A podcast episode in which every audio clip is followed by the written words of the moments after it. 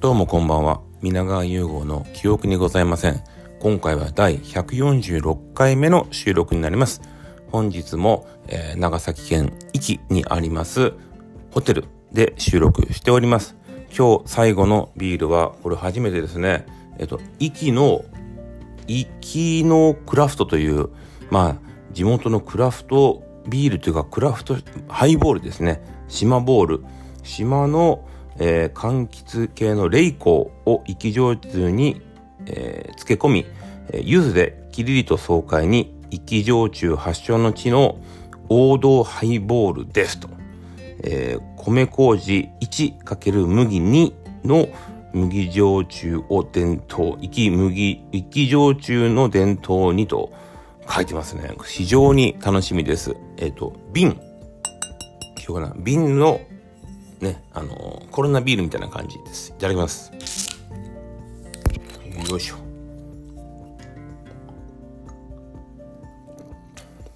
あ、あ、これはいいですよ。アルコールは5%。あ、えっとね、確かに柑橘系の後味は残るんだけど、いわゆるその、甘すぎない？砂糖っていうかその甘さが入ってないから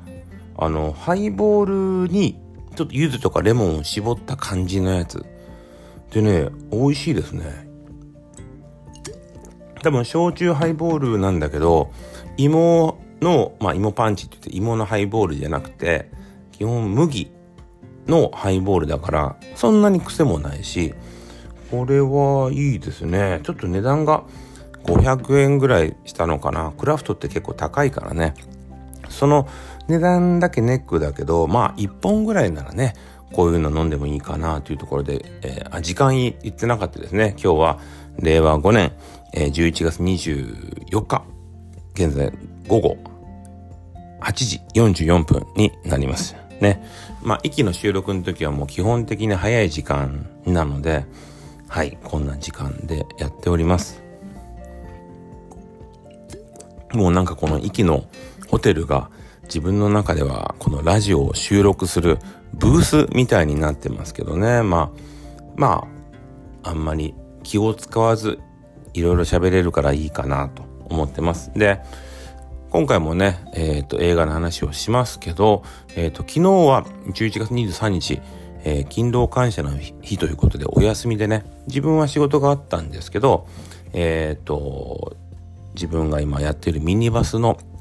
女子の大会があって、ちょこっと仕事抜け出して試合を見ましたけどね、とてもあの、まあ6チームぐらい参加してて、あの、結構、なんていうかな、その、どこのチームも、まあ、戦力的には結構均衡してたのかな。自分は見れてないけど、すごく盛り上がったみたいですね。うん。で、その後、えっと、夜は打ち上げがありまして、で、その、まあ、ミニバスのコーチの打ち上げがあって、その後、えっ、ー、と、昨日保護者さんの打ち上げもありました。で、打ち上げ場所っていうのがなかなかね、このコロナ禍で飲食店が結構潰れちゃって、しかもその天神とか博多とか、えー、都会じゃないところってね、意外に飲食が結構潰れてるんですけど、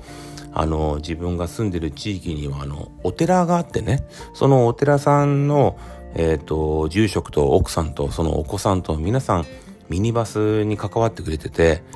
お寺のね、あの、行動とか、そこら辺の広い施設を使わせてもらってですね、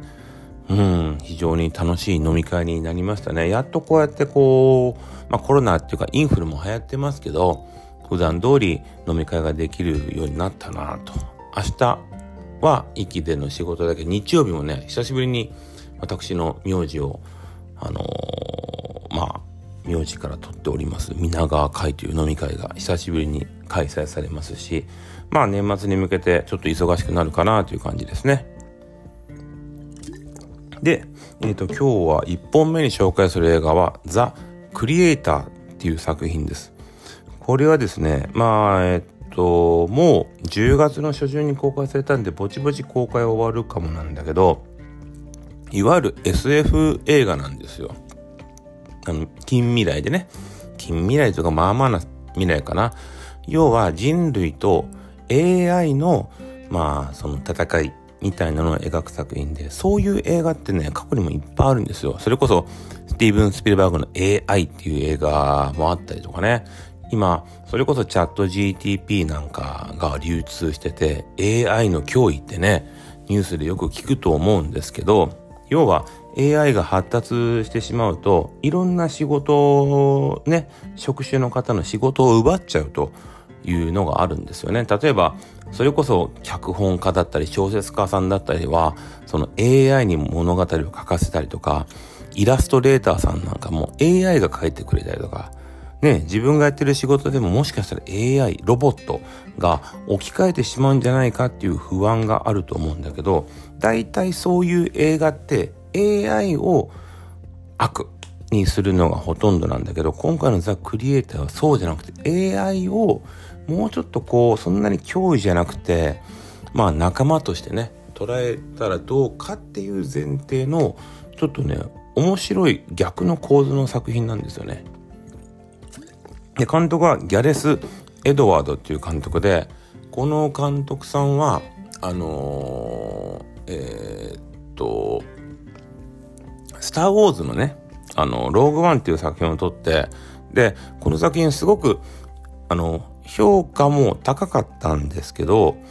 あの、要はディズニー、ね、今、スター・ウォーズシリーズ全部ディズニーが監修してて、監督とか脚本とかのやり方を、いわゆる大元のディズニーが結構、まあ文句つけて、ゲレス・エドワード自体は、あの、脚本家も途中で変えられてるし、好きに仕事ができなかったんですよね。で、そういうこう、まあ窮屈な思いをしてる中で今回のザ・クリエイターは結構好き勝手撮ってる。で、彼はすごく日本フリークなんですよ。渡辺謙さんも出てるし、で、えっと、その前も渡辺謙、あ、そうそう、ゴジラね。ハリウッド版ゴジラ。これも結構叩かれたから、意外とゲレス・エドワードって才能があるのに、なんか評価が低くて。で、まあさっきゴジラ撮ったって言ったけど結構日本マニアでね、今回のザ・クリエイターも、いろいろとね、日本語が出てきます。うん、だから東京も出てくるかな？渋谷がね、うん、そういう意味でも面白いしであのー、SF 対策ってワードがね結構死語になりつつもあるんですよ。というのが今ハリウッドというかこのコロナ禍を経てなかなか映画がねビッグヒットすることがなくなってしまってハリウッドのそのメジャーな配給会社がお金出すのっていわゆる売れそうな続編？ミッションインパッシブルの新作とか、スター・ウォーズの新作とか、アバターとかね、そういう名の売れたやつの、その続編とかにお金出すんだけど、なかなかね、この SF ってね、ジャンル的に難しいものにお金出してくれないんですよ。で、このギャレスがすごいのは、あのー、これ1億ドルぐらいかかってるの100億円ぐらいね。今、円安だから150億円ぐらいか。でも多分、この作品を本当にちゃんと撮ってたら3億ドルぐらいかかるらしいの。要はね、あのー、CG の撮影ってさ、緑のバックにして、で、そこで人があるように演じて、その緑のところに CG の映像を入れてくっていうのがほとんどなんですけど、このギャレスは違ってて、とにかく、まず背景関係なしに、その、まあ、今回ちょっと東南アジアが舞台だったんで、東南アジアでとにかくまず撮る。で、その撮った画像に CG を組み込んでいくってことで、かなりね、この SF っていう映画のジャンルでは格安でやってるんですよ。で、これが可能なら、今後ね、やっぱりその僕は結構 SF 映画って好きなので、このジャンルが生き残る術なんじゃないかなと思ってます。うん。あの僕は「スター・ウォーズ」のローグワンが「スター・ウォーズ」シリーズの中でも結構一番好きかもしれなくてなんかけれんみがあってねとても好きなんだけどそれの流れでこの「ザ・クリエイター」っていうのは、まあ、今年ほんと10本の指に入るんじゃないかっていうぐらいいい映画でしたんでまあちょっともう劇場はちょっとやってないかもなんだけどまあ DVD とか配信とかで見ていただけたらなと思います。乾杯。2本目はですね、えっ、ー、と、これは、あの、多分、今年最大級のヒットになるかもしれないなというゴジラマイナス1ですね。もう、まあ僕がこれどうこう言わんでも、とても話題になっておりますので、これは11月公開だけど、しっかり年末年始までね、息長く公開されてほしいなと。山崎隆監督っていうのは僕はとても、まあ苦手というか、まあきつい言い方をすると嫌いな監督なんですね。えっ、ー、と、オールウェイズ三丁目の夕日という作品はまだ良かったんだけど、その2ぐらいからなんかこいつこう泣かせに来てるなみたいな。で、キムタクのあの戦艦ヤマトね、宇宙戦艦ヤマトを取ったり、えー、と、なんだっけ、永遠のゼロ。あとはドラえもんね。ドラえもん、あとドラゴンクエスト、ユアザストーリー。とにかくなんかこう、いわゆるドラえもんの時はドラ泣きとかね、泣かせにかかるということでね、僕はとても苦手な監督だったんですが、ただその苦手以上にゴジラが好きな男でございまして、山崎さんが撮るからといってゴジラを見に行かないわけにはいかないんでね、今回はちょっとこうグッとこらえて見に行きましたけど、まあ結果的にはとても面白かったですね。うん。まああの、前回のシン・ゴジラ。これがまあ要は平成ゴジラシリーズって言ってゴジラ対ビオランテとかゴジラ対なんちゃらみたいなちょっとウルトラマンなんとかみたいな感じの要は戦隊もの的なね子供向けの怪獣映画だったんだけどえー、シン・ゴジラっていうのがもうね、5、6年前になりますけど、これがめちゃめちゃヒットして、しかもやっぱ大人向けで面白かった。その流れを組んでるから、で、今回は、えシン・ゴジラは現代の話だったけど、今回は戦後、まあ昭和で、あ、違う、昭和じゃない。戦争で東京がもうね、焼け野原でボロボロだった時に、またゴジラが攻めてくると。ゼロのところからゴジラが攻めてきてマイナスになったという世界なんですけど、まあ設定が良かったのもある。うん。まあいろいろね、難癖つける部分は当然あるし、山崎監督の僕は脚本っていう弱さはあるんだけど、でも、あれほどのね、ゴジラの、まあリアルさというか、あの CG の凄さ。ゴジラが海の中からこう浮いてきますよね。海の結構水をね、CG で表現するのってめちゃめちゃ難しいらしくて、あの CG だけ見るだけでもいいから、これは劇場で絶対見るステータス、あの、ステータスじゃない。あの、ステータスじゃないな。あの、価値があります。クオリティね。クオリティ。なんでステータスって言ったかな。で、えー、っと、そうだね。これ、あの、海外でもここまでやれないんじゃないかな。これやっぱ山崎隆っていう人が、映画監督でありながら、あのー、そういう CG のクリエイターであるっていうところが大きかったなと思いますね。でね、ゴジラシリーズって結局これが後半、な、多分続編とかなってくるとゴジラ対モスラとかゴジラ対キングギドラとかなって、要はゴジラが悪役から今度はもっと悪い怪獣が出てきてゴジラがちょっといい、いい役になっていくんですよ。これがあんまり面白くないから結局ゴジラ単体の映画が一番面白いのよね。うん。そういうことでゴジラはまあねちょっとお正月までしっかりやってほしいなと思う作品でした。で最後にえっ、ー、と今日ね多分またこの後後半戦やります。とりあえずこの第1回の最後に紹介するのは、えー、SISU シスというフィンランド映画を紹介します。フィンランド映画ってねえちょっとヨーロッパのなんちゅう国だっていう感じだけど、内容は、あの、めちゃめちゃシンプルで、えっと、英語なんで、あの、全くその、なんかヨーロッパのようわからん映画ではないです。でも、話がめちゃめちゃシンプルなのよね。これも、その、第二次世界大戦の後半ね、ちょっとこの、国と国の関係が難しいんだけど、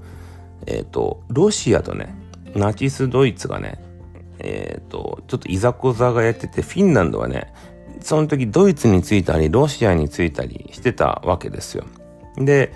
えっ、ー、と、まあ、簡単に言うと、えっ、ー、と、そのフィンランドの軍人さんがナチスドイツを一人でぶっ潰す映画なんです。その、主人公フィンランド人の、えっと、軍人さんがいるんだけど、これが、まあ、不死身なんですよ。言うてもよ、その、まあ、ちょっとこう、老人だよね。5、60代の老人の、あの、軍人が、その、もう兵器とか、戦車とか、ものすごい武装したナチスをね、どうやって倒していくかって。あれ？あ、違う、ナチスじゃないか。ロシアか。どっちだっけな？わからん。ロシアかもしれん。そうだ、ロシアかな。ロシアのね、軍人たちをね、ぶっ倒していくっていう映画で、もうこれシンプル。もう超シンプル。しかもね、まあ、今年その、あの、ジョン・ウィックとか、この前のイコライザーとか、あの、人をね、殺める、丁寧に殺していく映画はとても面白いのが多かったので、今回はね、ほんとこの不死身すぎてちょっと笑えるんだけど、これね、あの、やっぱ見応えがありますね。めちゃめちゃ面白い。うん、だからこのゴジラとシス、僕はね、同じ日に見ました。しかも、